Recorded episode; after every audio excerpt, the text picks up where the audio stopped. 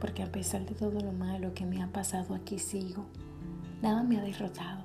Han sido fuertes mis caídas, han sido grandes mis heridas, pero ni siquiera ellas me han quitado las ganas de seguir caminando en esta vida. Crecí más cada vez que me logré levantar.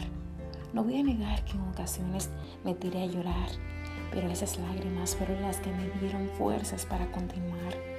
Y aunque caiga mil veces más, sé que siempre lograré ponerme de pie, porque cuando uno quiere y decide ser fuerte, lo es.